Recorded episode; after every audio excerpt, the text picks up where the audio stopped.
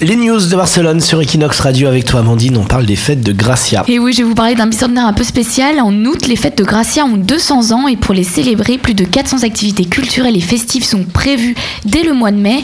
Au programme expos, conférences, concerts et ateliers et cela va durer un an. L'objectif est de rapprocher les habitants de toute la ville autour de cette tradition historique et avant tout sociale.